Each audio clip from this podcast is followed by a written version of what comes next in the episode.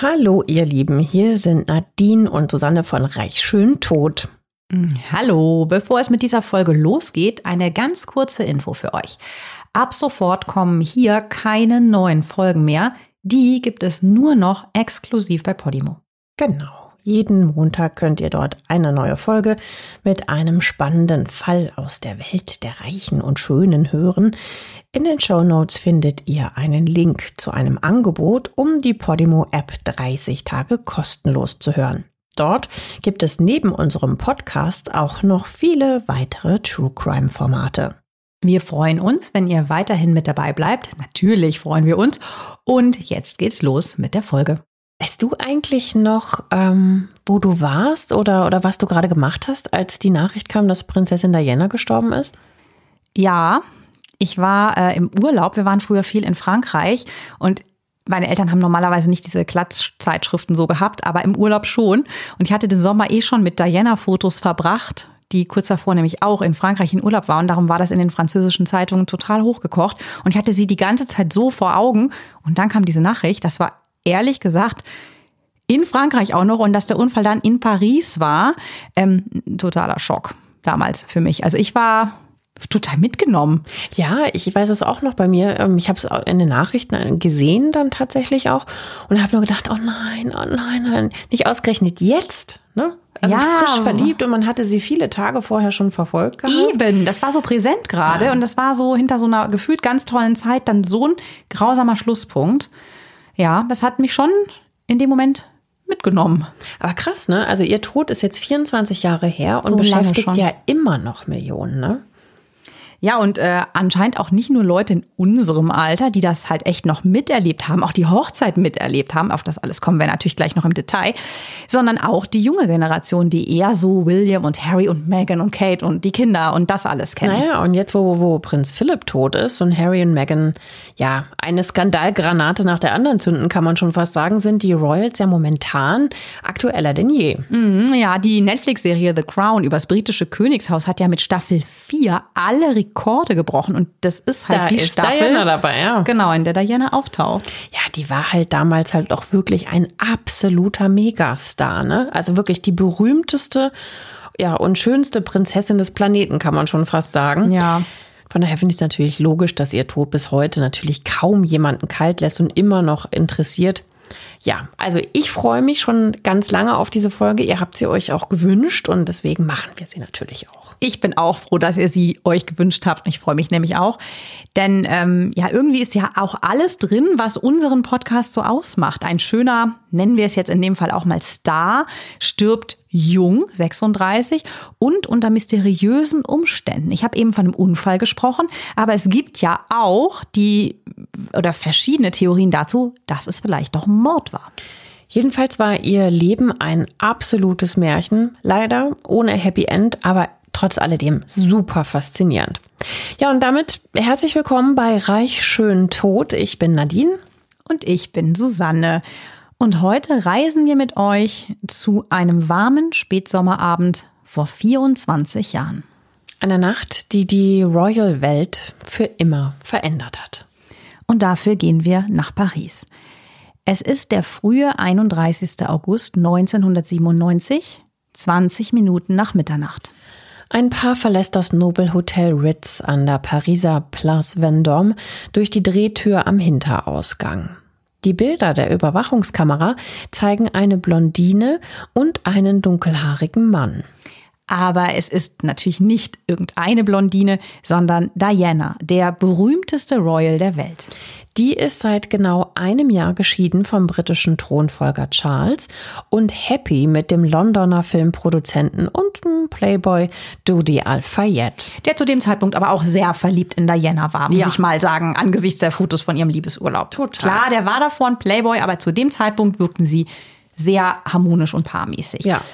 Die Bilder der Überwachungskamera, die habe ich noch genau vor Augen. Sie in so einem schwarzen Blazer und heller Stoffhose diese kurze Stufenfrisur, also das war ja so ihr Haarschnitt, ihr ja. Signature Cut, so wie Jennifer Aniston diesen Friends Cut hatte, hatte Diana diesen teilweise auch so auftupierten in den ja. 80ern Stufen Kurzhaarschnitt, der ihr aber unglaublich gut stand.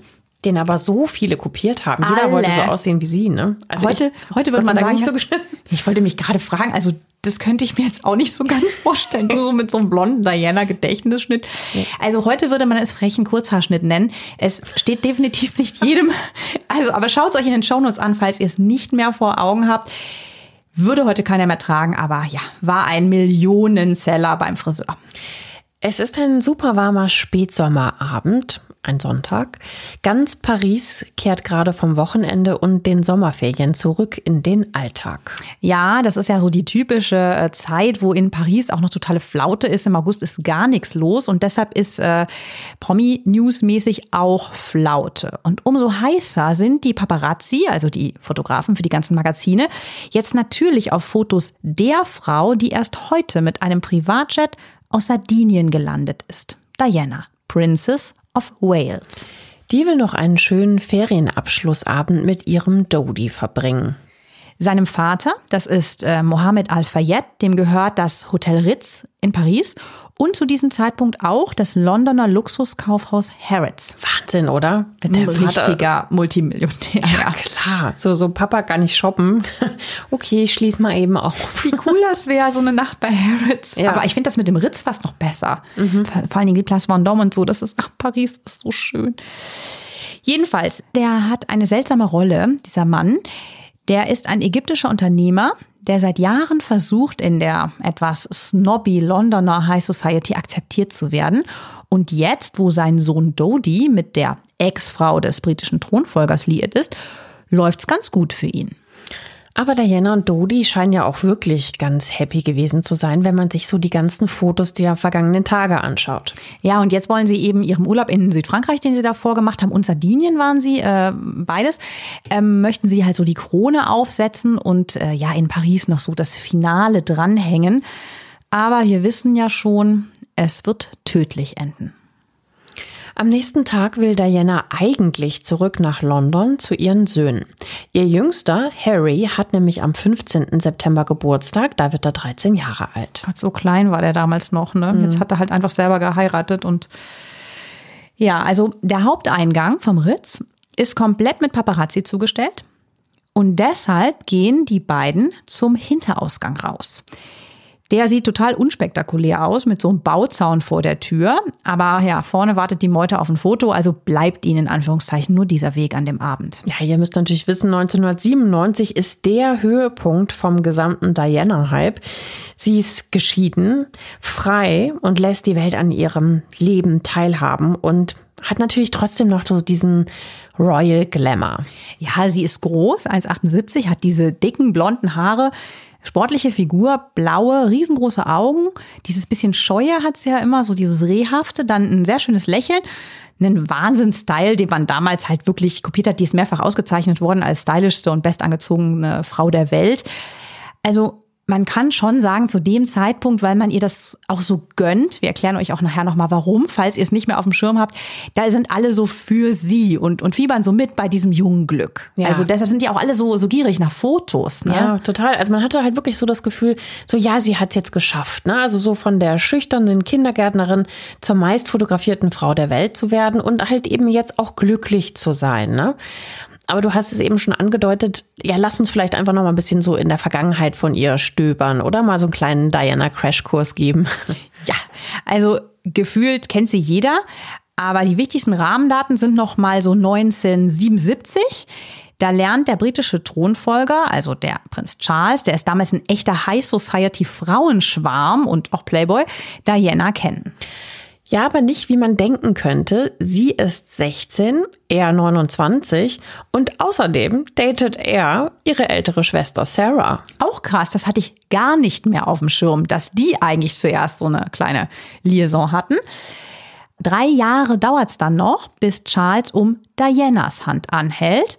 Auch auf Druck seiner Familie, also der Queen, die meint, dass jetzt bei ihm mal Schluss ist mit dem Partyleben, wie wir es später übrigens von seinem Sohn Harry ja auch kennen. Ne?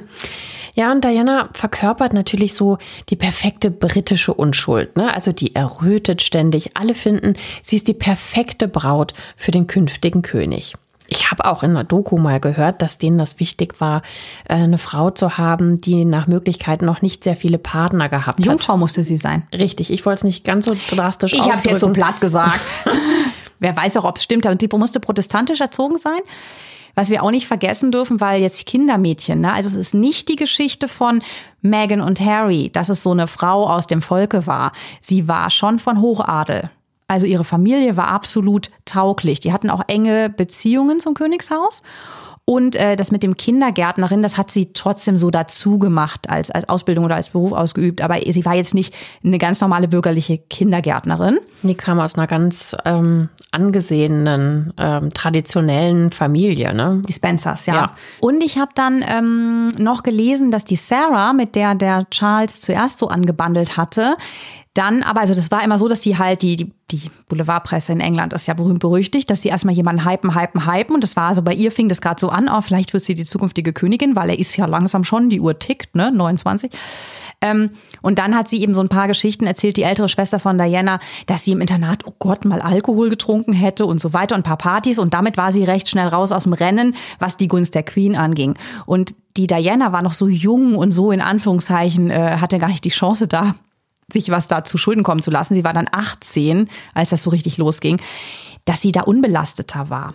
Und dafür dann tauglicher für das, was die Queen sich da so vorgestellt hat als geeignete Frau. Aber wir dürfen natürlich nicht vergessen, im Gegensatz zu Diana war der Charles ja nicht ganz so unbeleckt. Ne? Also der hatte ja vor allem auch schon die Camilla am Start. Ne? Ja, ganz genau. Der war mit der Camilla befreundet oder auch zwischendrin mehr. Aber äh, die ist mittlerweile mit jemandem anders verheiratet gewesen. Also die beiden hatten eine Beziehung. Camilla, mit der er ja heute verheiratet ist, aber damals schon seine, seine Liebe.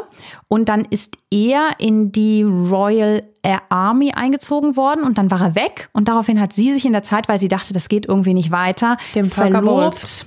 Und hat dann genau den Parker Bowles geheiratet. Und damit endete diese Beziehung, obwohl er ja eigentlich seine Liebe erklärt hatte, der Camilla. Und dann ging es halt mit Diana los. Aber die Camilla gab es ja noch und auch im näheren Umfeld. Auf die kommen wir auch noch. Aber das britische Volk und die Queen und alle brauchten diese königliche Romanze und vor allen Dingen dann auch mal so langsam einen Thronfolger. Also so altmodisch war es halt noch. Ja. Und dann kommt ja erstmal dann die super pompöse Hochzeit in der Londoner St. Paul's Cathedral mit dem britischen Thronfolger Charles. Ja, und äh, diese Hochzeit, die katapultiert Diana natürlich 1981 in den absoluten Olymp äh, von allen angesehenen Royals. Unglaublich. Sie hat wohl ihrer älteren Schwester ähm, dann noch erzählt, dass sie kurz so am Zurückzucken war. Auch weil sie so ein bisschen so eine Ahnung hatte mit der Camilla. Charles hat Camilla nämlich ein Abschiedsgeschenk gemacht, bevor er in die Ehe gegangen ist. Und das hat sie so mitbekommen. Aber ihre Schwester hat gesagt, nee, jetzt kannst du nicht zurückziehen. Dein Gesicht ist schon auf allen Geschirrtüchern. Sie hat ihm, glaube ich, eine Uhr mit, äh, Mit Gravur. Das geschenkt, war ne? so, ich verabschiede mich jetzt in die Ehe, tschüss. Auch krass. Und äh, sie war aber, ich meine, die haben ja immer diesen Wahnsinns-Fanartikel-Hype. Und ich erinnere mich noch, als wir auch in London waren, auf jeder Teetasse, also dass es nicht auf dem Klopapier war. Du konntest ja Gab's dich bestimmt zu auch. plakatieren mit den beiden, mit dem Konterfei von dem jungen Charles und der wirklich damals so sehr süßen, schüchternen Diana mit diesem Kurzhaarschnitt und diesem Megaschleier. Ja, und dementsprechend ist dann diese Hochzeit. Ja, die äh, Leute rasten natürlich völlig aus, als sie diese wunderschöne Braut sehen. Schaut euch auch wirklich nochmal dieses Kleid an, ne? so wie du sagst, irgendwie mit diesem riesen Schleier und dieser sieben Meter Schleppe. Wir haben, Puffärmeln. wir haben euch das mal in den Show Notes verlinkt. Natürlich, klar, völliger 80er Wahnsinn, so modetechnisch. Ne? Wahnsinn, ja. Aber ich meine, über das Kleid redet man heute noch. Ja, also das es war- war vielleicht auch alles richtig gemacht. Ja, und dann kriegen sie äh, sehr schnell die zwei Söhne, also erst William als den ersten Thronfolger, also sie in Anführungszeichen erfüllt ihre Pflicht, das, was die Queen also traditionell erwartet, und gleich noch den Harry, der übrigens eigentlich ja Henry heißt, hinterher. Und die- die Welt ist das erste Mal verrückt nach den Royals. Das war nämlich vorher gar nicht so. Das kommt erst mit Diana, dieser Hype um die. Die haben die vorher gar nicht an sich rangelassen, die Leute. Das kam wirklich mit ihr. Und ja, dann erobert sie oder erobern eigentlich alle zusammen, diese, diese Royals, diese vier, die ganze Welt. In Australien, Pakistan, Südkorea, überall sind die Leute schockverliebt. Ja, aber gleichzeitig ist genau das auch ihr größtes Problem. Sie mag zwar das Rampenlicht, aber gleichzeitig kämpft sie ihr Leben lang gegen komplexe Bulimie und Eifersucht. Mm, ja, das weiß man deshalb so genau, weil sie ein sehr ausuferndes Interview der BBC darüber gegeben hat, wo sie viel später dann über das alles auspackt, wie es ihr eigentlich zu dem Zeitpunkt ging. Aber dazu kommen wir gleich noch. Genau, das erklären wir gleich nochmal genauer. Aber genau das lieben die Menschen an Diana, dieses Nahbare, dass sie halt Glamour hat und trotzdem so menschlich ist. Das war halt wirklich total ungewöhnlich für diese eher äh, steifen Royals. Ja, ich denke da gerade zum Beispiel an so eine Szene. Ähm das kommt einem heute unglaublich vor, aber damals in den 80ern, da hatten die Leute ja noch irrsinnige Angst, sich bei Berührungen mit AIDS anzustecken zum Beispiel. Klar, als das alles mit AIDS so neu aufkam, ne? ich erinnere mich auch. 87 war das, da schüttelt Diana in einem Krankenhaus in Middlesex nicht nur einem AIDS-Kranken ohne äh, Handschuhe die Hand, sondern gleich zehn. Und jetzt stellt euch das mal vor, vor dem Hintergrund, man kennt diese Krankheit nicht, man weiß nicht oder glaubt nicht so ganz, hm, überträgt die sich wirklich vielleicht nicht durchs Händeschütteln. Das ist halt ein Wahnsinnszeichen, was sie da gesetzt hat. Ja, und nicht nur die Gay-Community feiert sie damals dafür. Das ist halt so, ja, das ist halt so, so ihr Moment und es wird später ja auch quasi ihr Markenzeichen, kann man schon fast sagen. Diese Nahbarkeit, wie du eben gesagt hast. Ne? Sie umarmt die Leute und man, sie umarmt die nicht steif, sondern herzlich. Ne? Also man hat wirklich das Gefühl, dass sie, ähm, dass sie das gerne macht und dass sie aufrichtig für diese Leute empfindet. Sei es Freude oder geteiltes Leid oder oder. Ne? Sie hat sich ja auch nicht ohne Grund wahrscheinlich den Beruf der Kindergärtnerin ausgesucht.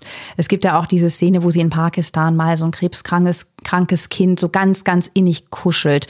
Und das ist, glaube ich, schon auch echtes Gefühl gewesen und nicht nur einfach PR und das so zu benutzen, sondern ähm, ja, das, das kommt ihr schon auch nahe. Das haben wir euch auch in den Show Notes verlinkt. Das könnt ihr gerne auch mal anschauen. Ja, sie hat halt einfach auch diese unglaubliche Strahlkraft. Ne? Also wirklich Wahnsinn, wie präsent sie ist und wie sie es geschafft hat, so durch ihre, durch ihre Art und auch natürlich durch ihre Taten, dass man einfach mit ihr sehr stark mitempfindet. Ne?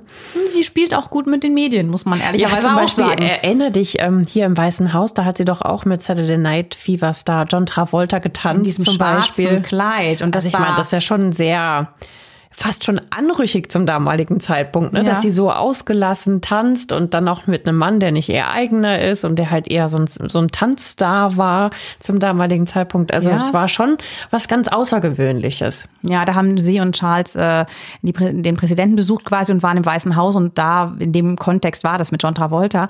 Aber klar, sie hat halt schon gemerkt, die Medien lieben sie dafür, dass sie dann eben auch in so einer Situation eine tolle Figur macht. Ich meine, kannst du dir das gerade bei irgendjemandem vorstellen, dass das nicht unglaublich unglaublich peinlich wäre. Jetzt mal an so Politikerinnen gedacht oder so, die dann da so eine flotte Sohle aus Parkett. Also, das musst du schon mit Grazie dann auch absolvieren. Das hat sie halt wirklich gut gemacht. Und gleichzeitig ist sie aber auch total verletzlich. Also ich glaube einfach, die Leute denken, sie hat die gleichen Probleme wie wir alle, weil sie eben damit ja auch offen war, dass sie postnatale Depressionen hatte zum Beispiel, das mit der Bulimie, dass sie das so schlimm fand und so eifersüchtig war mit Camilla, als sie das halt anfängt zu ahnen. Sie hat den Charles super jung geheiratet, aber der liebt eben seine verheiratete Camilla heimlich weiter und sie leidet und entwickelt eben diese Essstörung. Sie hat auch gesagt, sie hat den wirklich geliebt, später, nach der Scheidung sogar noch. Also das klingt alles eigentlich echt wie eine Soap. So hinter diesen Palastmauern, dieses, dieses schöne arme Mädchen. Mhm. Ja, und selbst als die Ehe zwischen ihr und Charles immer kriseliger wird, holt sie trotzdem noch die ganze Welt ins Boot ja, das war 95, dieses Fernsehinterview, von dem ich eben sprach. Das ist sowieso eine Bombe, wie jetzt dieses Skandalinterview von Meghan und Harry bei Oprah. Also eigentlich war es noch krasser von Diana damals. Ja, also für die damaligen Verhältnisse war es unglaublich. Ne? Also sie spricht da ja ganz offen über diese Dreiecksbeziehung zwischen ihr, Charles und eben Camilla. Ähm, alle hatten das ja schon ewig gemunkelt und es gibt ja sogar auch Telefonmitschnitte zwischen Charles und Camilla. Oh, ich wollte gar nicht an diese Bilder denken. Aber ja, also in unserem Alter erinnert man sich noch, dass da die Rede von Tampons war und Menschen, die sich wünschen, ein Tampon zu sein. Oh Gott, es war so, es war so peinlich, ja, diese Susanne, Schlagzeilen. Sag's doch einfach so, äh, sie wollten sich ganz nah sein. Ja, aber er hat es so, er hat's so nicht gesagt. Und das Krasse war, sie hat auch über, ähm, als sie dann von dem BBC, der Reporter, gefragt worden ist, äh, wie war das denn jetzt mit dir und Camilla und dieser Dreiecksbeziehung, dann sagt sie, ähm, es war Voll. eher Es war sie und es war a little crowded. Ja, klar ist es crowded, wenn du und überfüllt, wenn du zu dritt in einer Zweierbeziehung bist. Wie schrecklich und alle wissen's. Ja, aber auf der anderen Seite haben die Leute sie auch dafür geliebt, dass sie da so offen war, ähm, weil sie kam ja auch nie so arrogant von oben herab Gar rüber. nicht. Und da hatte man auch da so dieses nahbare Gefühl, ne? im Sinne von, ach guck, auch bei den Royals klappt's mal nicht so gut in der Ehe. Und Ja. die Ehe ist gescheitert und so weiter, so wie bei mir und wem auch immer dann, Ja. was sie gedacht haben könnten. Ja, vermutlich war es so.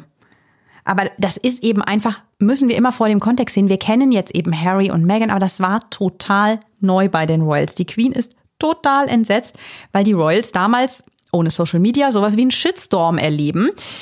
Die Medien haben sich von da an total gegen die eingeschossen, gegen die Queen und Prinz Philipp und so, dass sie die arme Diana, die haben sich halt sehr stark so auf eine Seite geschlagen, da so leiden lassen. Also die werden richtig angegriffen von in Schlagzeilen und so von den ganzen großen Boulevardzeitungen.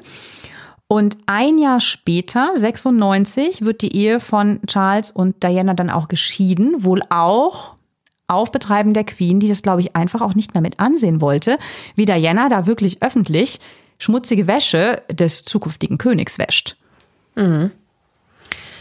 Ja, und Diana ist ja dann auch endlich eine freie Frau, aber trotz allem nicht so richtig. Denn zum einen benutzt sie natürlich die Paparazzi immer öfter, um sich ins rechte Licht zu setzen. Aber sie fühlt sich auch total gehetzt und hat sogar Angst um ihr Leben. Die wird ja bedrängt äh, ohne Ende. Die kann sich ja wirklich sprichwörtlich kaum frei bewegen auf der Straße. Ne?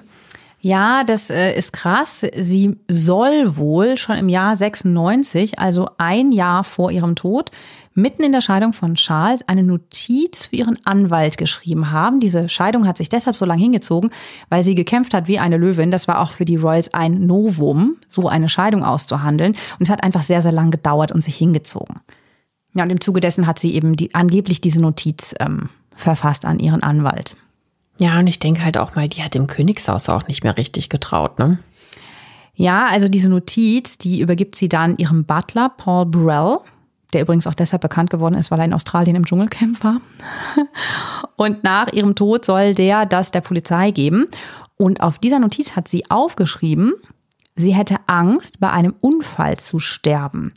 Also bei einem Unfall, bei dem ein kleines bisschen nachgeholfen wird. Ach, krass, oder? Aber wie kommt sie dann drauf? Gab es da schon Anzeichen?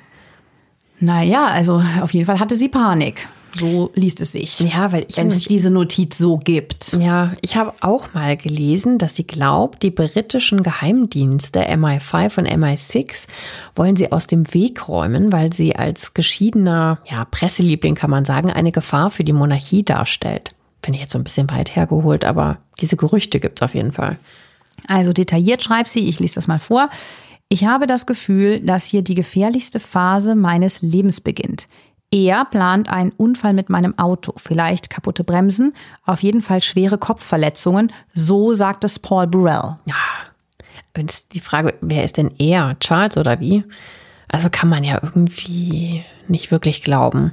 Also die Notiz wirft natürlich ein ganz anderes Licht auf ihren späteren Unfalltod. Die Frage ist natürlich, ist es überhaupt ein Unfall? Oder wurde die Diana sogar ermordet? Ja, dafür ist es besonders wichtig zu wissen, wie ihre letzten Wochen waren. Also lass uns noch mal eben hinjetten in den Sommer 97 nach Südfrankreich. Im Juli 1997, nur einen Monat vor ihrem Tod, macht Diana mit ihren Söhnen William und Harry Urlaub an der Côte d'Azur. Die Jungs sind damals 15 und 12. Zwei Wochen lang sind sie die Gäste der Milliardärsfamilie Al-Fayed. Ja, von denen hatten wir ja eben schon mal gesprochen, ne? Der Besitzer vom Ritz und vom Harrods äh, Kaufhaus. Also die Familie Al-Fayed, die ist sehr schwer, schwer reich. Denen gehören Luxusimmobilien auf der ganzen Welt. Eigentlich eine sehr spannende Kombi. So Adel trifft Asche. Auf jeden Fall ist es so ein totaler Deluxe-Urlaub, den sie da hinter sich bringen mit Koch, Kellner und allem. Da gibt's super viele Fotos auch von und Diana scheint diese neue Freiheit total zu genießen. Sie, sie strahlt und sie hat halt nicht mehr dieses strenge Proto Protokoll und auch keine Pflichten mehr. Sie ist ja geschieden. Sie ist in dem Moment, glaube ich, schon frei. Und auch wirklich glücklich. Sie sieht da wirklich ähm, ganz entspannt aus. Schaut euch gern die Fotos mal an. Wir haben sie für euch auch in den Shownotes verlinkt. Und ja, da sieht man halt eben auch die Diana, also weißt du, wirklich so im, im Holiday-Modus, im so einem Animal-Print-Badeanzug und Handtuch um die Hüfte und davor dann halt William und Harry. Ja, also war wirklich süß.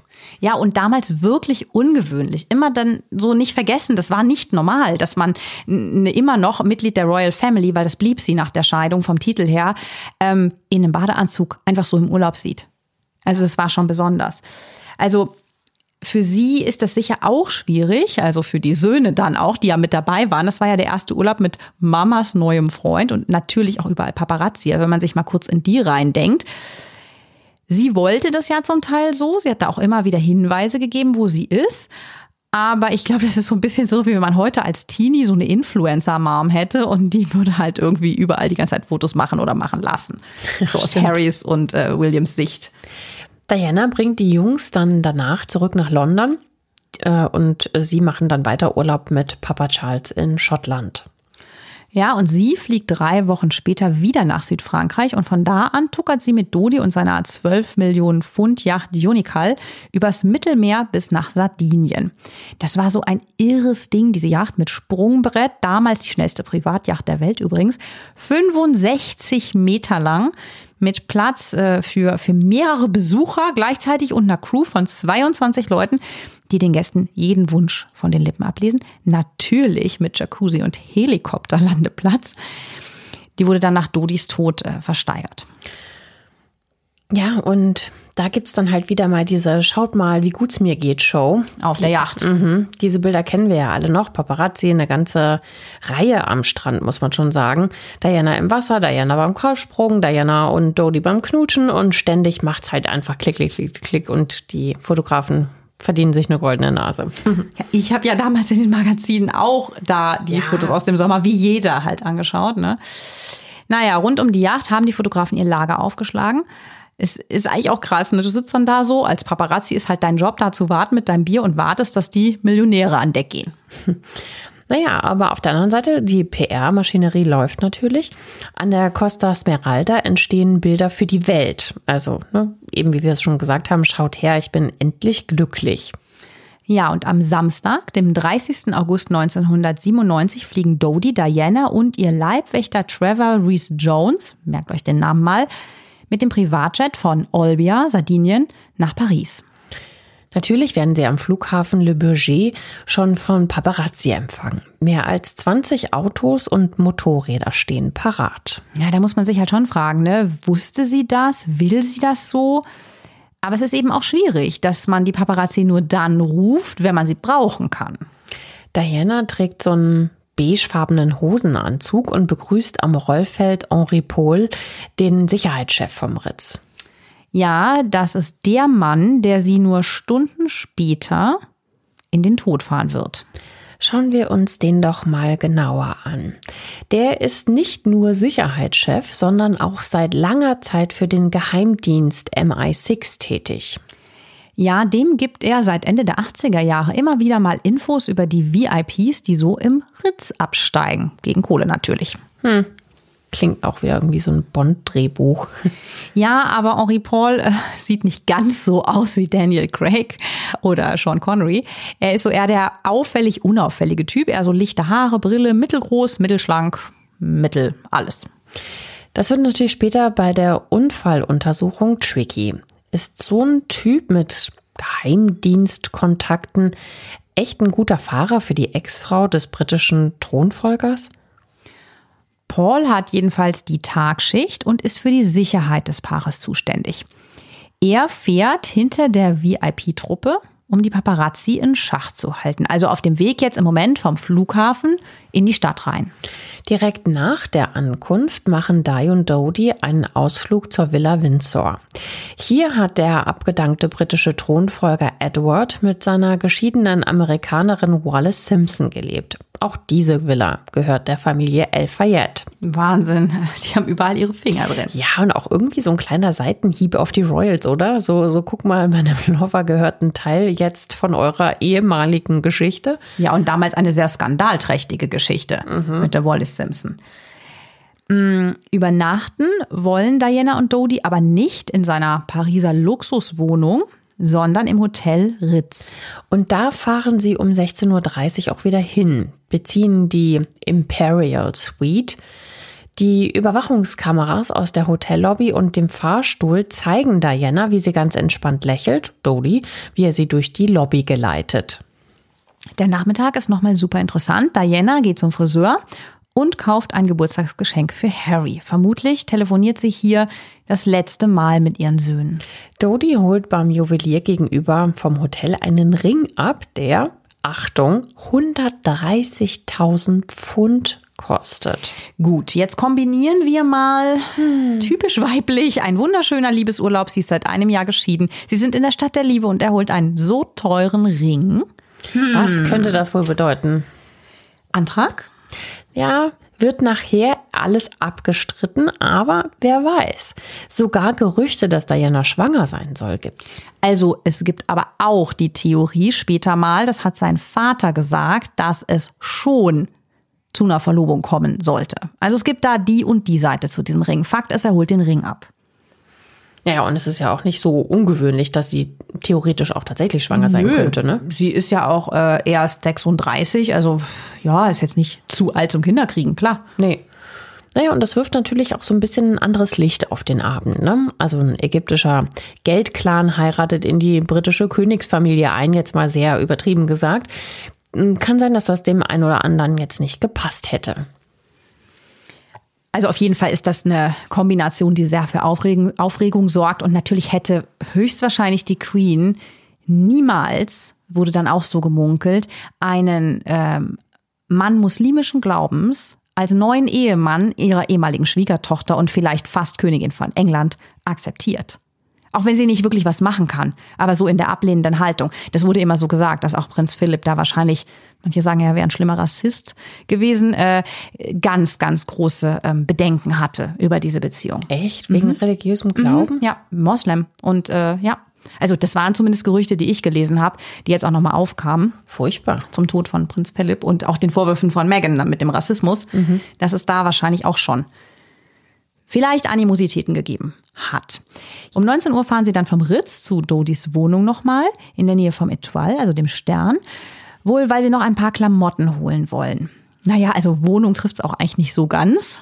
Ja, man muss sich das natürlich mal wieder so schön vorstellen. Ne? Also Marmorböden, Goldmöbel, ein bisschen kitschig und protzig, aber naja, es ist trotzdem schön, ne? Stuckdecken, Brokatvorhänge, Samt, orientalische Teppiche. Sieht alles so ein bisschen aus wie bei Versailles. Naja, und das Pärchen will um 21.45 Uhr eigentlich in ein angesagtes Restaurant gehen, dem Chez Benoit an den Champs-Élysées. Aber unten, das ist ja jetzt eben noch dieses Haus, von dem wir euch eben erzählt haben, von Wallace Simpson, ähm, da warten schon die Paparazzi vor Dodis Tür. Die Stimmung ist aufgeheizt. Jeder will natürlich die beste Position. Und es gibt so ein bisschen so eine Rangelei zwischen den Fotografen und Dodis Leibwächtern. Also cancelt Dodi den Tisch. Ja gut, sind wir jetzt mal ehrlich, die Champs-Élysées sind jetzt auch nicht die, die Adresse für so ein ganz intimes, unbemerktes Dinner. Vor allen Dingen, wenn die vorher sich ewig von den Paparazzi haben begleiten lassen und jetzt natürlich alle total scharf sind auf, was passiert als nächstes. Diese Gerüchte um die Schwangerschaft, die kreisten ja schon in der Luft. Das heißt, die haben die jetzt an sich kleben wie die Schmeißfliegen. Mhm.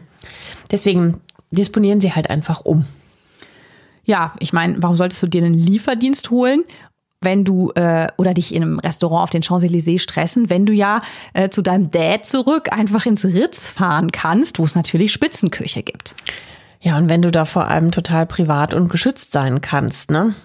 Damals gab es ja nicht wie heute Social Media, wo dir jeder das Handy für ein Selfie ins Gesicht hält. Damals gab es halt hauptsächlich die professionellen, mehr oder weniger professionellen Paparazzi.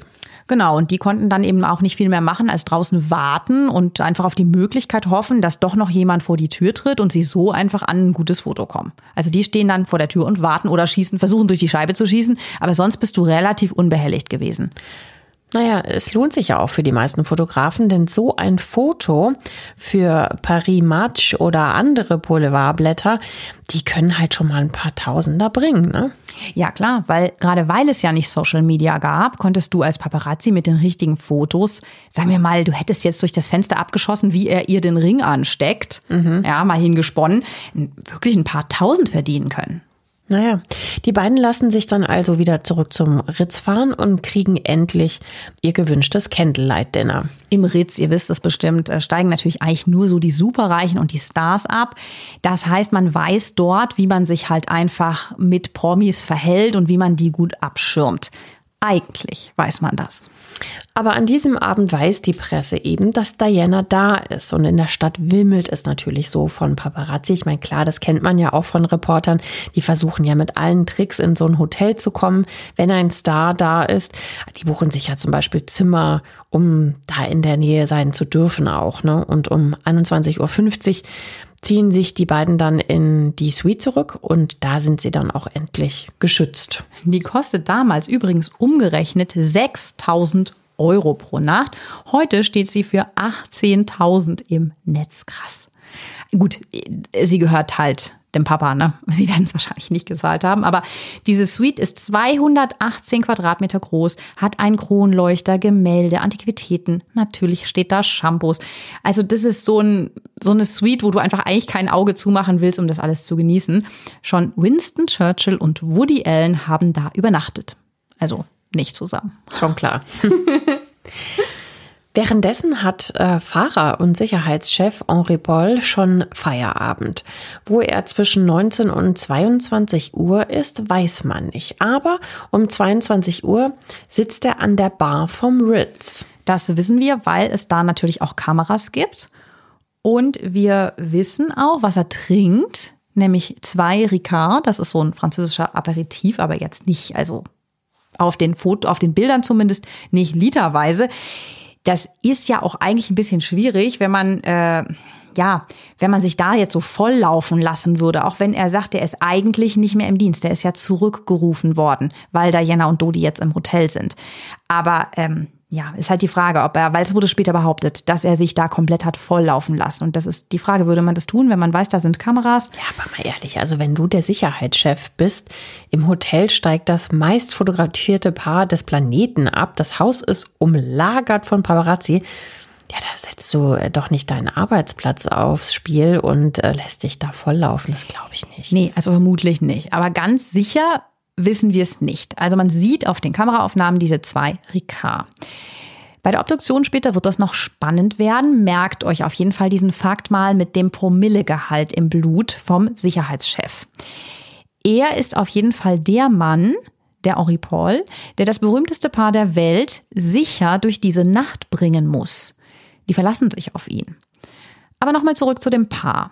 Man weiß, mit wem Dodi an diesem Abend ein letztes Telefonat führt.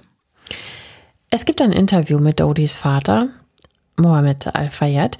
Darin erzählt er, Dodi hat ihn angerufen und geklagt, dass so viele Paparazzis da sind.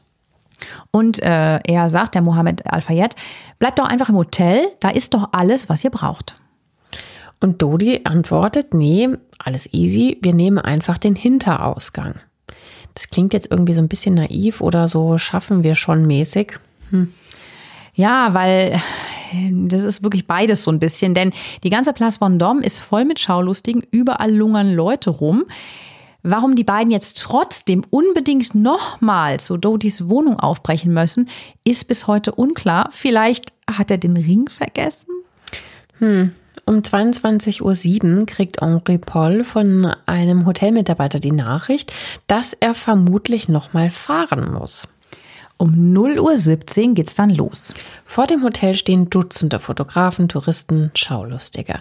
Ein Privatvideo von einer Touristin zeigt, wie es da abgeht in dieser warmen Nacht. Alles ist voll. Und Henri Paul, der Sicherheitschef, plant dann ein Täuschungsmanöver. Dai und Dodi gehen zum Hintereingang des Hotels raus und steigen in den schwarzen Mercedes 280 S. Am Haupteingang fährt zeitgleich ein schwarzer Mercedes 600 los. Doch darin sitzt nur Dodis Chauffeur, Philippe Dorneau. Klingt jetzt auch nicht so wie der Masterplan irgendwie. Also mal ehrlich, denk mal an unsere Reporterzeit. Also wenn so ein Star weiß, dass alle vom Haupteingang rumlungern, wo sind wir dann immer hingegangen? Zum Hinterausgang? Hm.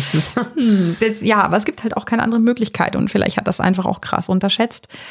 Aber die Paparazzi wissen das natürlich und die merken schnell, dass äh, sie gelingt worden sind und geben dann Gas, um das richtige Auto zu verfolgen. Naja, und damit ist sozusagen der Kampf eröffnet. Ne? Also wer kriegt das Foto von Diana mit ihrem Lover und vielleicht bald Ehemann Dodie nachts in der Stadt der Liebe? Henri Paul sitzt am Steuer. Dianas Leibwächter Trevor Reese Jones ist auf dem Beifahrersitz und auf der Rückbank, nicht angeschnallt übrigens, Diana und Dodie.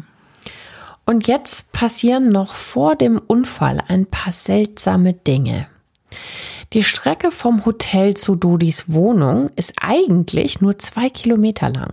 Henri Paul fährt aber einen Umweg an der Seine entlang. Vielleicht ein Ablenkungsmanöver oder die Strecke, auf der man besser Gas geben kann. Die Straßen sind hier nämlich um die Zeit nicht so ganz so dicht befahren. Er beschleunigt extrem, wohl um die Paparazzi abzuschütteln. Die brettern mit Kleinwagen und Motorrollern hinter der Limo her.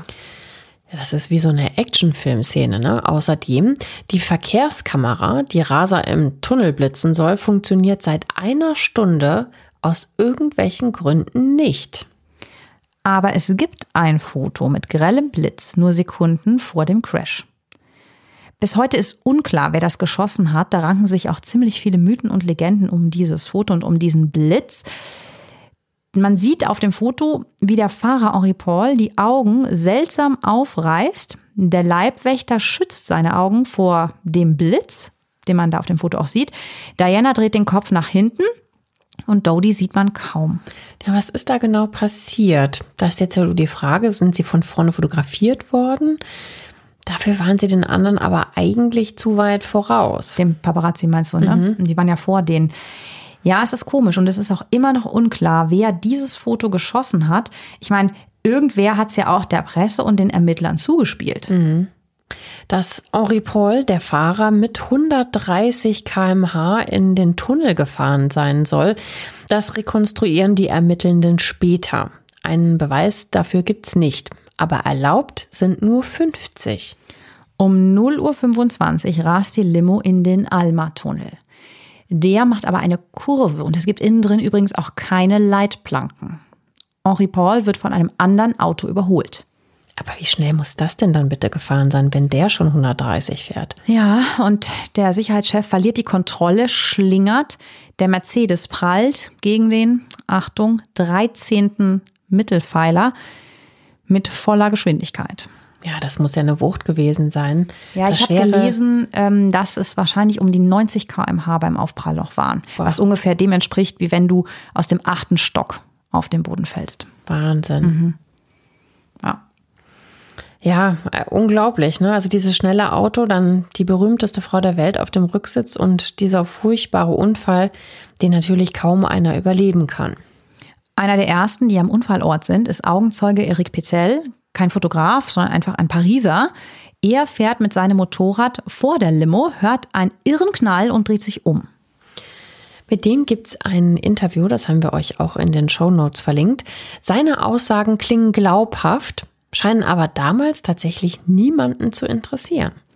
Henri Paul und Dodi, die auf der linken Seite sitzen, sind offensichtlich sofort tot. Aber der Leibwächter und Diana leben noch, sind beide, wie sich dann später herausstellt, schwer verletzt. Allerdings äh, bei Diana sieht man auf den ersten Blick gar nicht so viel. Eric Petel läuft sofort zu dem Wrack. Er sieht, dass die Frau auf der Rückbank mit dem Oberkörper gegen den Vordersitz gesackt ist. Er versucht sie aufzurichten, also sie hinzusetzen aufrecht um, da sieht er, dass Blut aus ihrem Ohr läuft und aus ihrer Nase. Und sie hat außerdem eine Platzwunde auf der Stirn. Erst da erkennt Patel, wer das ist. Also überleg mal, du kommst als Erster an einen Unfallort mit schwerst Verletzten nach so einem Unfall, bist eh schon völlig überfordert und dann siehst du, dass auch noch die derzeit berühmteste Frau der Welt im Auto sitzt. Der Erik behauptet, kein Fotograf war zu diesem Zeitpunkt am Unfallort. Da fragt man sich ja auch, wie kann das denn sein? Also ich meine, wenn als Unfallursache so eine Hetzjagd angegeben wird, also so einen Riesenvorsprung kann ich mir nicht vorstellen, dass sie den hatten. Also der Patel sagt, er läuft aus dem Tunnel, sucht die nächste Möglichkeit zu telefonieren. Also man hatte halt damals dann natürlich kein Smartphone und damit gehen dann erstmal wertvolle Minuten verloren. Er ruft den Notarzt und auch natürlich sofort die Polizei. Und die anderen denken allen Ernstes, der macht Witze. Der Typ steht natürlich völlig unter Schock und flippt auf der Wache jetzt auch erstmal total aus. Der schreit, es stirbt eine Frau, tut doch endlich was. Aber die Beamten wirken halt überhaupt nicht alarmiert. Ja, es ist wohl angeblich so gewesen, dass mehrere Beamte versuchen, ihn zu beruhigen, statt sich um den Unfall zu kümmern. Und, so sagt er, man legt ihm nahe, sich nicht zu erkennen zu geben. Hä? Also der sagt, das, das, das ist wie eine Drohung quasi, ne? Also ja, hätte man ihn aus dem Weg geräumt, wenn er was gesagt hätte oder wie? Ja, es ist jetzt natürlich spekulativ, aber das mhm. ist so, mhm. dass die sind jetzt, wir erklären jetzt auch so ein bisschen, welche Mythen und Gerüchte und Verschwörungstheorien sich darum ranken. Aber der Petel sagt, die ähm, Beamten sagen damals schon mehrmals, so wie er das hier beschreibt, könne dieser Unfall gar nicht passiert sein. Die Polizei sagt der Presse sofort, Petel sei ein Lügner. Der nimmt sich einen Anwalt. Mehrere Anträge, endlich angehört zu werden, blockt die Polizei tatsächlich ab. Die offizielle Version heißt, es waren die Paparazzi. Genau, also wir haben ja eben gesagt, das ist diese Hetzjagd vom Ritz, die dann als Grund angegeben wird. Der rast mit überhöhter Geschwindigkeit gegen den 13. Pfeiler und das Auto ja, ist dann total Schaden und die meisten der Insassen tot. Der Petel, der der erste am Unfallort war, ähm, der darf erst sieben Monate später die Akten dann auch mal einsehen.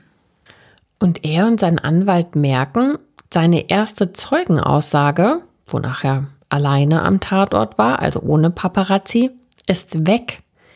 Die wurde nie aufgeschrieben. Es würde ja auch so der Polizeitheorie widersprechen, die sagt, die Fotografen waren's. Oh, das macht mich so sauer, ne? Das ist Wahnsinn. Wenn es denn dann wiederum so stimmt. Klar, wir sagen jetzt, was sollte er für einen Grund haben zu lügen? Aber auf der anderen Seite, wenn diese Unterlagen nicht da sind, hat er es dann auch wirklich zu Protokoll gegeben? Will er es hinterher nur so hindrehen? Also, ich finde, es ist wahnsinnig schwierig zu beurteilen. Also, wir geben mhm. es jetzt euch mal so wieder, wie es dann hinterher in diesen ganzen Verschwörungstheorien hochgekocht wurde. Ja, also entweder war es so, dass diese Unterlagen einfach weg waren oder sie haben nie existiert. Das sind so die zwei Versionen, ne?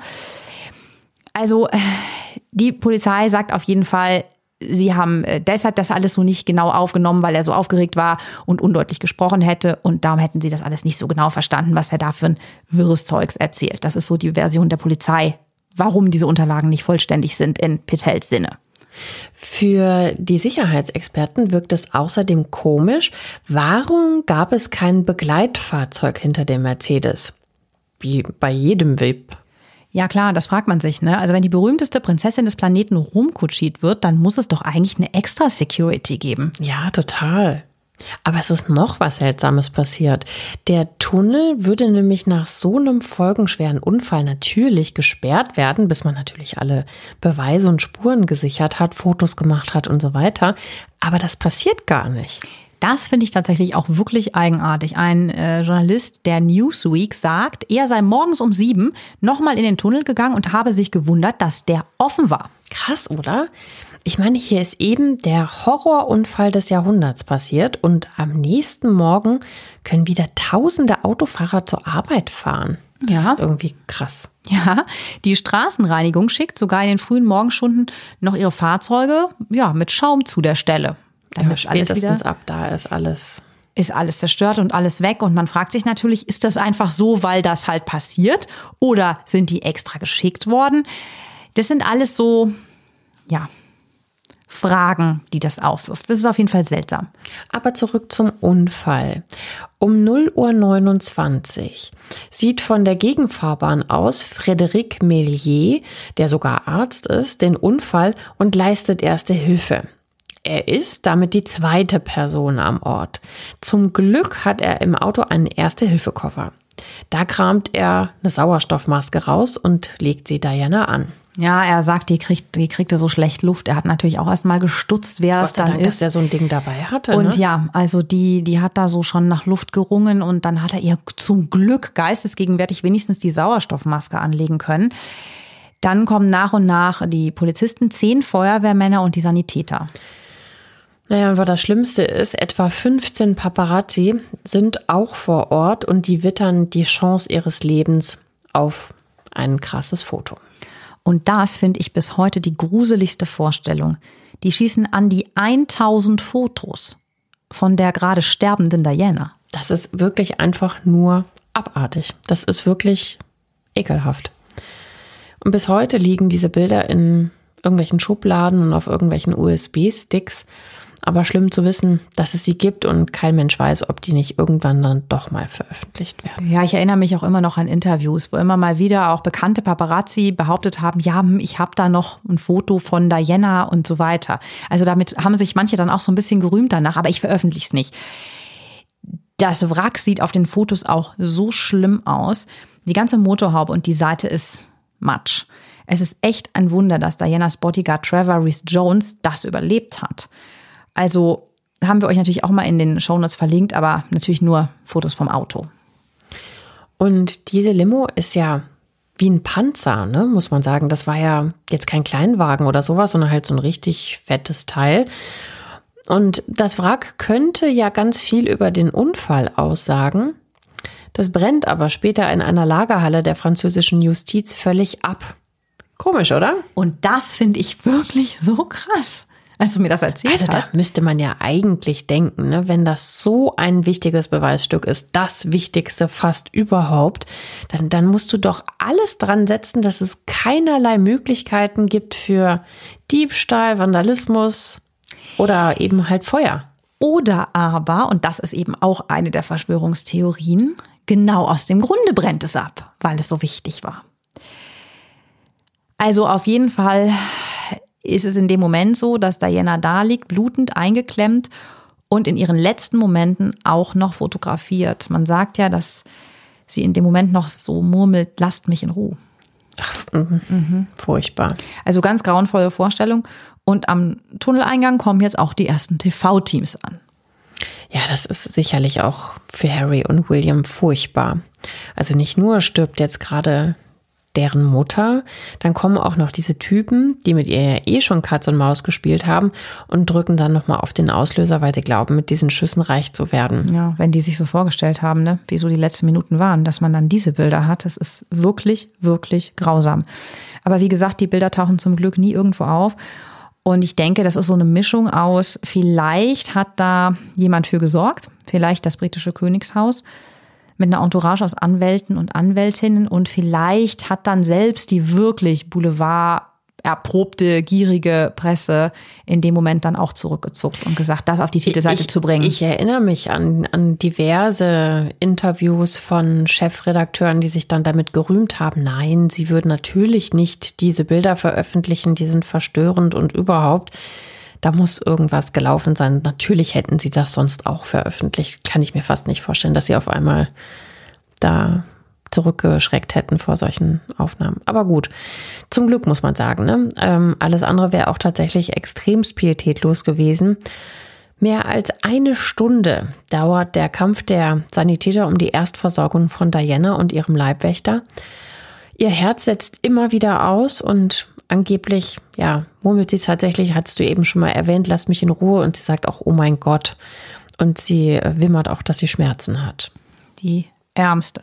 Sie hat innere Verletzungen, die man eben zuerst nicht sah und man dachte zuerst, es sieht besser aus, aber dann setzt eben das Herz auch immer aus.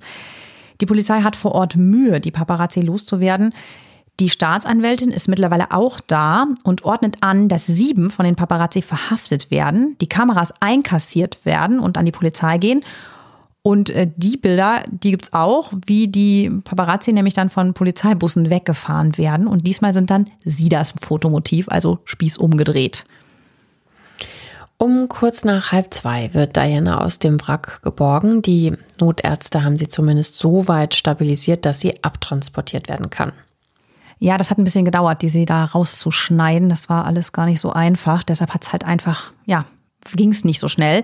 Mit dem Krankenwagen wird sie dann ins sechs Kilometer entfernte äh, Salpêtrière Krankenhaus gefahren, weil das am besten ausgestattet ist, heißt es später. Es hätte nämlich noch ein Krankenhaus gegeben, ein Militärkrankenhaus, das näher gewesen wäre. Aber das war wohl der Grund, weil man sich da auch gefragt hat, wieso in ein Krankenhaus, was 20 Minuten entfernt ist, warum nicht in das andere, weil die da einfach besser ausgestattet waren. Die Straßen hat die Polizei abgesperrt. Auf dem Weg muss Diana mehrmals wiederbelebt werden. Zweimal stoppt der Wagen sogar kurz vor der Klinik nochmal. Die Sanitäter müssen so langsam fahren, weil jeder Stoß einen Herzstillstand auslösen kann. Ja, da fragt man sich natürlich echt, warum, ne? Weil eigentlich ist so ein Transport ja immer so darauf ausgerichtet, so schnell einladen, wie es geht, vorne fahren und hinten kümmert sich einer. Ja gut, das Aber wir ja, sind keine Mediziner, nee, wir können es nicht beurteilen. Das war ne? einfach in dem Fall nicht so. Die haben immer wieder angehalten. Mhm. Und endlich dann um zwei Uhr morgens kommt der Krankenwagen dann in der Klinik an und Diana kommt direkt in den OP.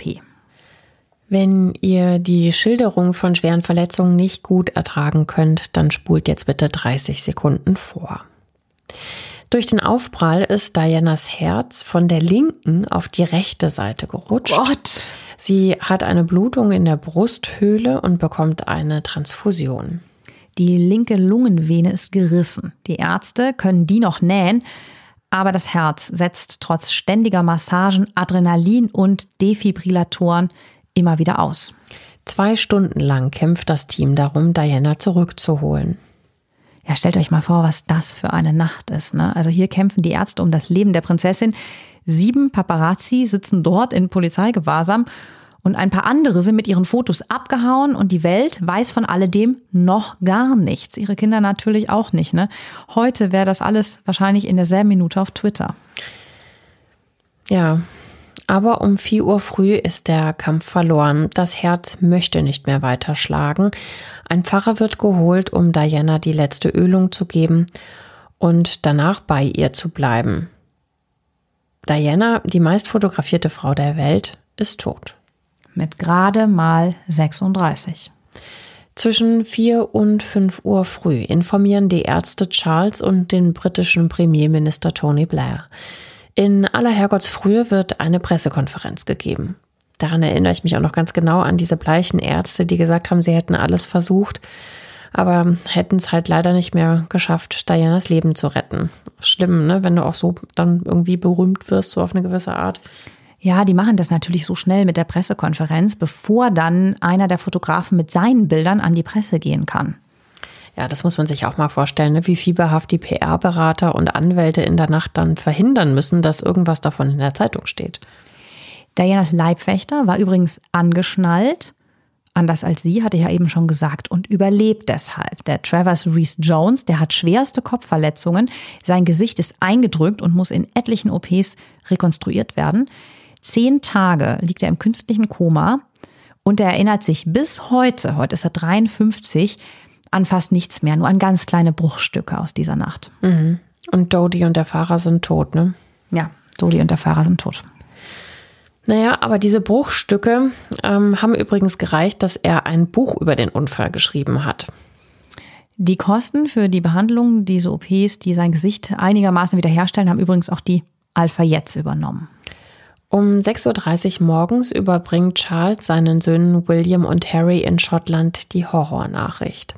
Erst sagt das William, dann wecken beide den zwölfjährigen Harry. Ja, das sind Stunden, die prägen sich bei dir, glaube ich, so schrecklich ein, das ist einfach furchtbar. Ja, ich glaube, das war ganz, ganz, ganz grausam. Also wenn du morgens geweckt wirst und äh, ja, hast halt gerade irgendwie auch diesen Urlaub hinter dir. Davor war die ganze Zeit dieser Scheidungskrieg zwischen den Eltern. Also, das, da hat einfach die ganze Welt mit denen mitge mitgefühlt und mitgelitten. Ich erinnere mich auch noch, ich fand das auch wirklich, wie wir am Anfang gesagt haben, einen richtigen Schock, mhm. als es dann insgesamt bekannt gegeben wurde. Naja, und jetzt darfst du ja auch nicht vergessen, ne? die ganze Welt schaut jetzt zu.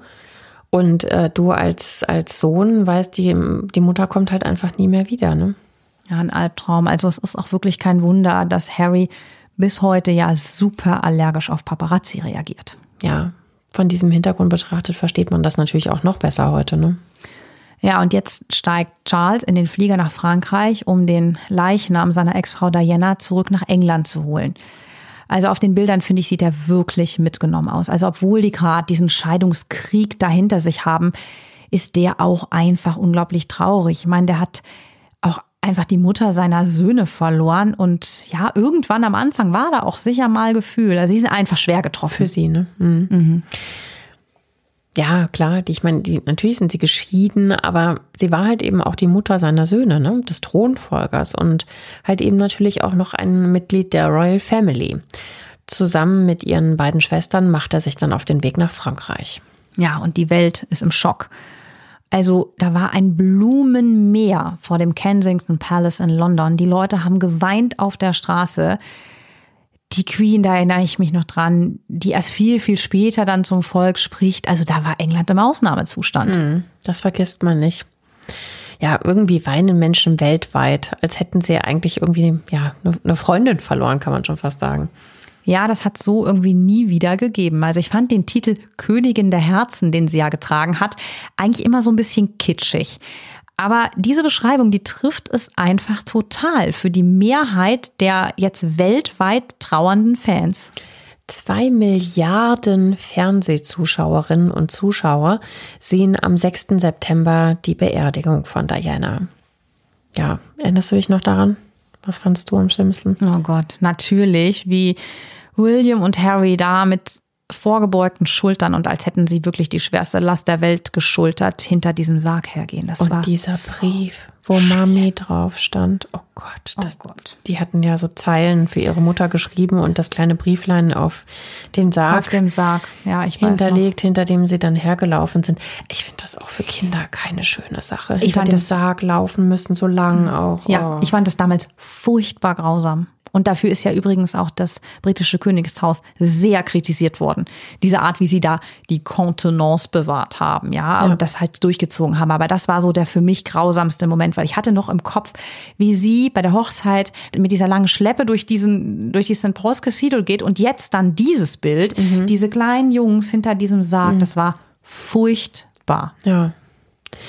Aber noch immer ist nicht geklärt, ähm, wie genau es zu dem Unfall kommen konnte ein nicht natürlicher Tod muss natürlich immer untersucht werden. Ja, ein französisches Ermittlerteam, klar, es war ja in Paris, setzt sich, sagen wir mal, vielleicht auch halbherzig daran, den Unfall aufzuklären. Also die Ergebnisse werden nicht veröffentlicht. Während die Polizeidienststellen die Paparazzi vernehmen, kommt vom Élysée-Palast die Ansage, den Ball mal lieber flach zu halten. 36 Stunden nach dem Tod gibt es ein offizielles Briefing sozusagen, eine Presseerklärung, die besagt, naja, der betrunkene Fahrer war es. Genau, den hatten wir ja am Anfang schon mal erwähnt, den Henri Paul, den Sicherheitschef. Die Zeitungen, so wie der britische Mirror, die schreiben jetzt, Henri Paul hat dreimal so viel Promille im Blut gehabt wie erlaubt. Und das Ding ist nur, zu dem Zeitpunkt gab es noch gar keine Obduktion. Wie also sollten die das wissen? Überwachungskameras aus dem Ritz zeigen, wie sich der Fahrer nur kurz vor dem Aufbruch die Schuhe bindet. Er geht in die Hocke, verlagert sein Gewicht mühelos von einem Bein auf das andere. Also ich meine ganz ehrlich, so sieht auch keiner aus, der sich in der Bar jetzt besinnungslos betrunken hat. Ja, das ist so ein Punkt, ne, wo man so ein bisschen anzweifeln kann, was für eine Theorie ist das mit diesem, er hatte so viel Promille, er konnte halt nicht reagieren? Das ist ja, finde ich, so die Haupttheorie, die immer wieder rumgeistert. Wenn man sich das Video anguckt, es haben auch Experten gemacht und sich darüber auch geäußert im Nachhinein. Er sieht nicht aus wie jemand, der nicht zurechnungsfähig ist. Jetzt einfach so von außen betrachtet, wenn man dieses Bild aus dem Kontext genommen mal anschaut oder dieses Video. Außerdem, hm, die Frage ist, woher wussten die, wie schnell er genau gefahren ist? Angeblich ist der Tacho bei 130 Stundenkilometern stehen geblieben. Mercedes, das war ja Mercedes, sagt aber, no way. Also laut dem Autohersteller geht so ein Tacho bei einem Unfall zurück auf Null. Aber Mercedes durfte das Wrack nie besichtigen und danach war es ja auch abgebrannt. Henri Paul wird obduziert und das Ergebnis ist dann so richtig merkwürdig. Angeblich hatte er 1,8 Promille und Tablettenrückstände im Blut Und Achtung, 20,7 Prozent Kohlenmonoxid. Ja, das mussten wir erstmal googeln. Also er hatte eine hohe Konzentration davon im Blut. Kein Mensch weiß wieso. Das war eine richtige amtliche Vergiftung, kann man sagen. Also es gibt Fotos, wo diese Menge draufsteht von der Obduktion. Aber wo kamen die her? Diese Kohlenmonoxidvergiftung. Denn bei Dodi, den sie auch obduziert haben, haben sie kein Kohlenmonoxid gefunden. Bedeutet, das Kohlenmonoxid muss eigentlich, bevor er in das Auto gestiegen ist, irgendwie in seinen Körper gekommen sein. Ungeklärte Fragen. Ja, geht nicht, sagen die Ärzte. Bei so einer Menge hätte Henri ja gebrochen, also sich seltsam benommen. Also niemals hätte der ein Auto steuern können. Also ich habe irgendwie schwerstens das Gefühl, der passte den halt einfach gut ins Konzept. Der ist tot, dann kann man den halt einfach mal beschuldigen. So kommt es mir manchmal vor. Ja, ein bisschen riecht es danach, weil, weil vieles einfach nicht zusammenpasst. Ne? Auch britische Ermittelnde sind längst in Action. Frankreich blockt nämlich alle Fragen ab. Das heißt, die ermitteln jetzt parallel. Das klingt so, als wäre ja ein fieberhafter Kampf entbrannt, kann man ja schon fast sagen. Wer denn jetzt die Deutungshoheit über diesen Unfall hat? Die Briten schicken einen Privatdetektiv in die Wohnung von Henri. Angeblich war er Trinker, aber in seinem Kühlschrank sind 240 Flaschen Cola Light. 240. 240. Und eine Flasche Martini. Und dieser ähm, Privatdetektiv findet keine Medikamente. Wir hatten ja gerade eben gesagt, er soll vielleicht tablettensüchtig gewesen sein. Seine Eltern, klar, es sind seine Eltern, die sagen übrigens auch genau dasselbe, ne? Nix Trinker, nix tablettensüchtig, soweit sie wissen. Und jetzt schaltet sich auch noch Dodis Papa ein, Mohammed Al-Fayed, der hat ja ganz viel Geld und der lässt jetzt hochrangige Expertinnen und Anwälte von der Kette. Ja, also die fechten erstmal den Autopsiebericht an.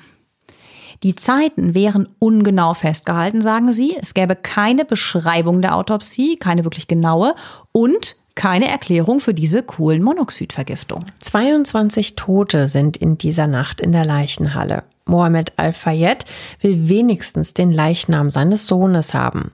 Aber auch den rücken die Behörden nicht raus. Ja, fragt man sich wirklich, warum, ne? Ich meine, gut, angenommen, ähm, er sah ja dementsprechend aus wenn der auch nicht angeschnallt war.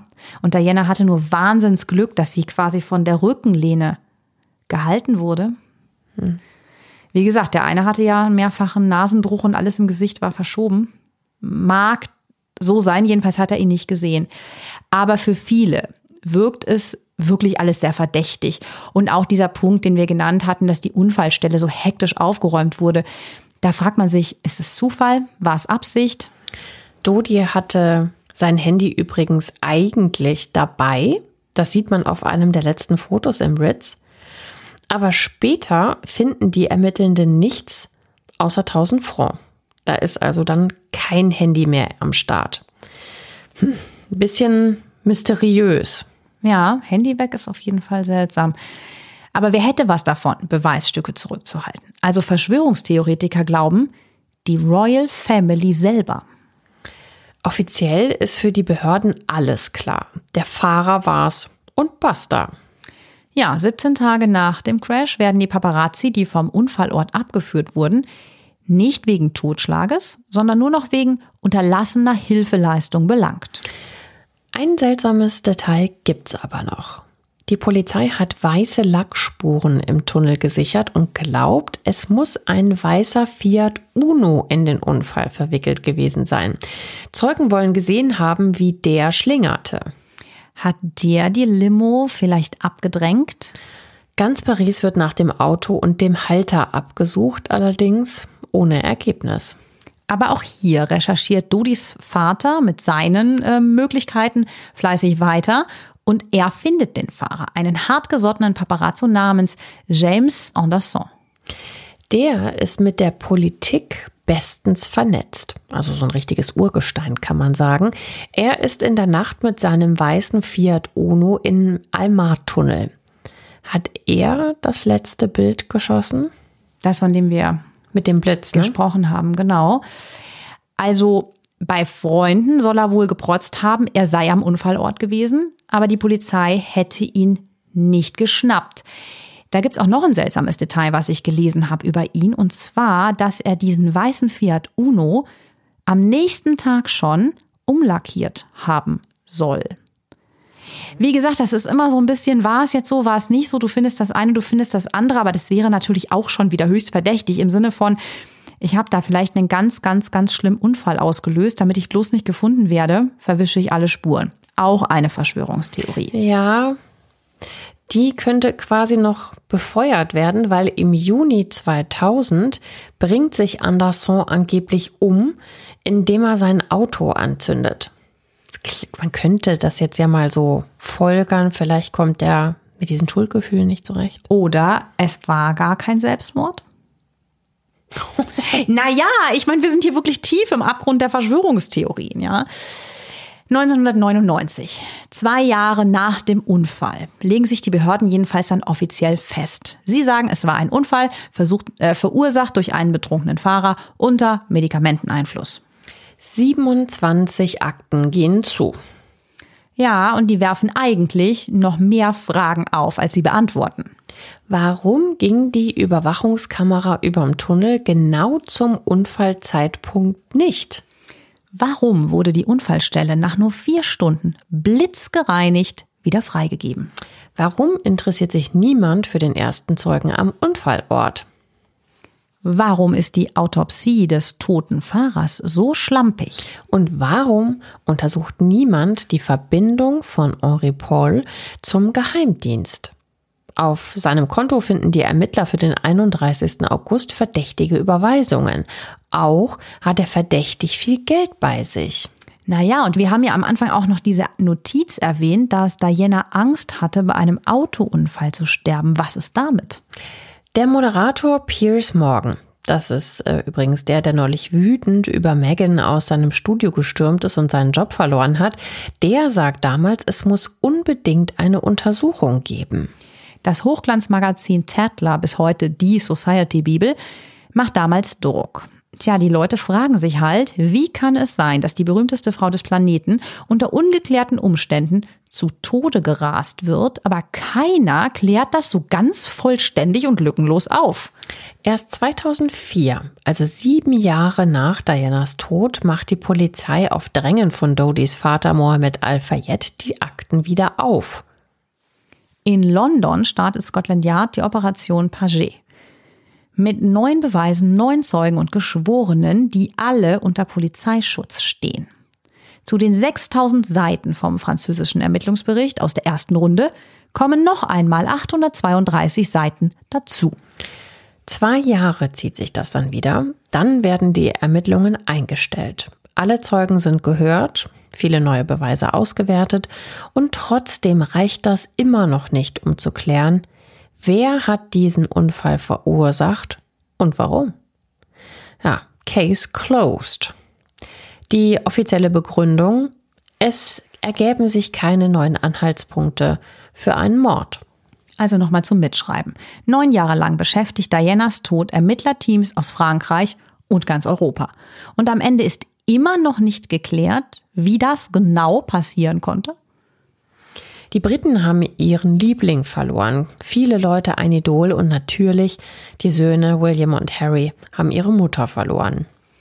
Diana wäre dann jetzt Oma von bald fünf Enkelkindern. Also ich glaube, irgendwie wird Diana immer Thema sein.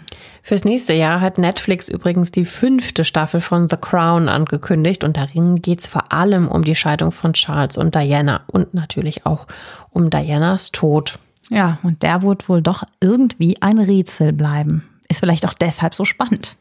Am 1. Juli würde sie übrigens 60 Jahre alt werden. Ja, traurig, dass ihre Söhne gerade noch so ein bisschen zerstritten sind, aber ja, vielleicht sind sie jetzt ja dann doch auf einem guten Weg wieder zusammenzufinden und vielleicht bewirkt das der 60. Geburtstag von Ja, schön wäre es ja. Also, ihr Lieben, jetzt seid ihr an der Reihe. Ihr habt äh, euch Lady Daya so sehr gewünscht. Erzählt uns jetzt bitte mal via Instagram, Mail oder Facebook, was ihr denkt. Wieso glaubt ihr, ist die Prinzessin umgekommen? Und wer steckt vor allem auch dahinter? Ne? Wir freuen uns über eure Nachrichten und wir hören uns dann in der nächsten Woche wieder. Macht's gut, bis dahin. Bis tschüss. dahin, tschüss.